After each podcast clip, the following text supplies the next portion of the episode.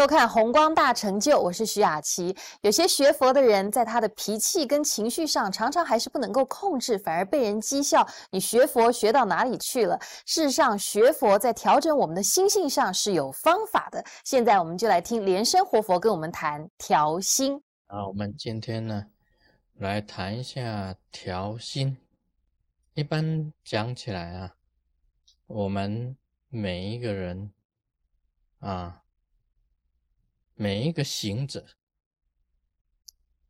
他在修行的过程当中啊，必须要清净自己的心，而且呢，要把自己的心呐，非常的这个平衡，也就是你的心啊，非常的静，这就是调心。你要入这个啊三昧地。要进入三昧地，也必须要调你自己的心。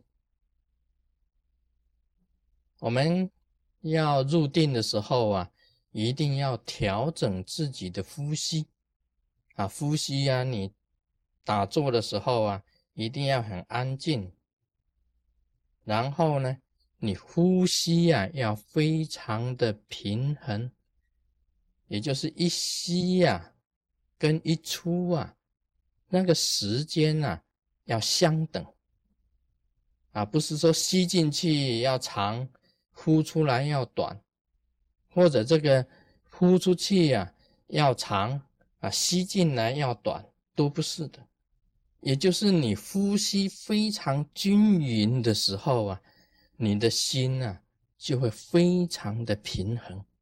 所以我们常常讲这个心息呀是在一起的，你呼吸跟你的心呐是经常啊是在一起的，所以我们调息呀就是在调我们的心是一样的。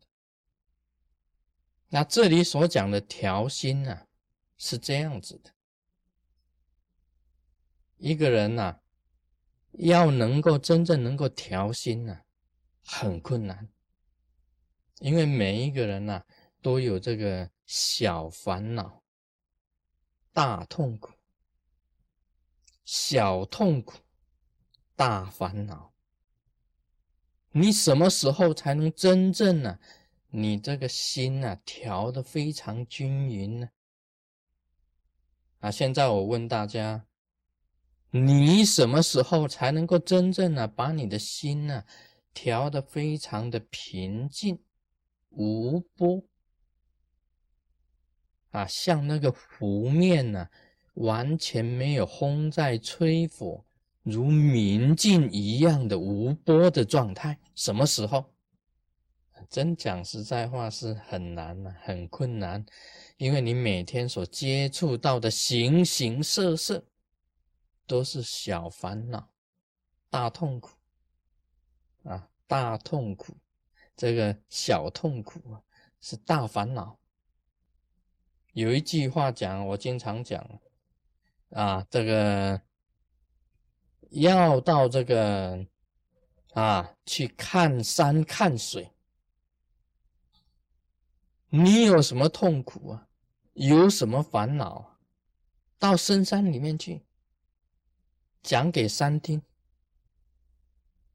那是一种调心的功夫啊，讲给山听，讲给流水听，因为你寄情于山水之间呢，你的心灵呢能够调和，可以弥补你的伤痕。所以我希望这每一个行者啊，要去看山看水。要深入大自然，跟自然呐借柔和，你慢慢去体会自然的心，你会调自己的心啊，把自己的心调得很平、很柔、很静。啊，现代的社会啊，形形色色，是是非非，烦烦恼恼，啊，悠悠这个扰扰，不停的。你真正要找你一分钟啊，心静如水的都很难。随便人家讲一句话，你就伤心的不得了。你要伤心好几天哦，不是一天而已啊！随便人家讲一句话，你就伤心好几天。等你的心慢慢平复了，又来一句话，发生一些事情，你情绪呀，人的情绪呀，忽高忽低啊，天天在闹情绪。其实人的心呢，有一个啊话讲的最好，人心呢如同潮浪。海边上的这个潮浪根本没有停止的时候，每天都是在那边呢喃呐，呢喃呐，就是哇，一一波过来呀，又涌来一波，不停的，没有停止的。所以，我们今天修行啊，是在调息，调你自己的心，你体会大自然，融入大自然。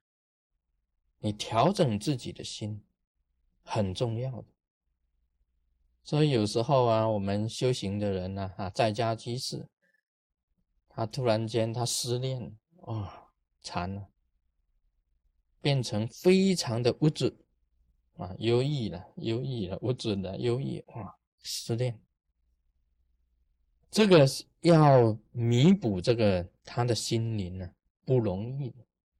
我们经常这个在经中流行的一句话啊：“天涯何处无芳草，何必单恋一枝花。”这是一种这个心灵上的一种转变，心灵上的一种。这句话也就是一种调心的作用，把心呢调好。然后呢，你转换自己的这个心，能够把自己的心呢转往好的那一面调。今天我们行者也是要这样子，任何事情的挫折当成一种考验，当成一种考验，是给你 test，是给你考试。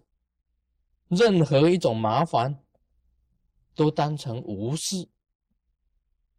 任何一种的那个诽谤啊、谣言啊，加诸于你身上的加害，都无心给他化解，用无心给他化解，你就可以处在天地之间呢，永远能够安心。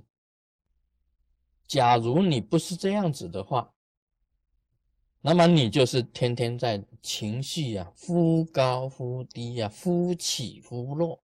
永远是没有办法的，像潮浪一样的，你就是被，就是一个凡夫。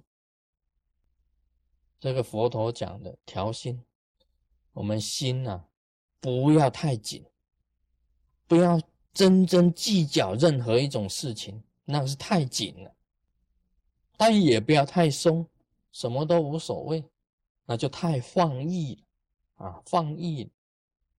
所以你要把松的太松的要调紧一点，太紧的要调松一点。这个是释迦牟尼佛讲的啊，松跟紧之间呢，你要调的刚刚好的就是调心，能够生活的非常的美妙，心灵保持非常的平和，这是一个行者的心态。一个修行人的心态，你事事计较就是太紧，凡事无所谓就是太松。那么二者之间，你要把它调的刚刚好。那么以无畏的这种心呢，去行你这个啊修行的这一种事，这个就是调心的功夫。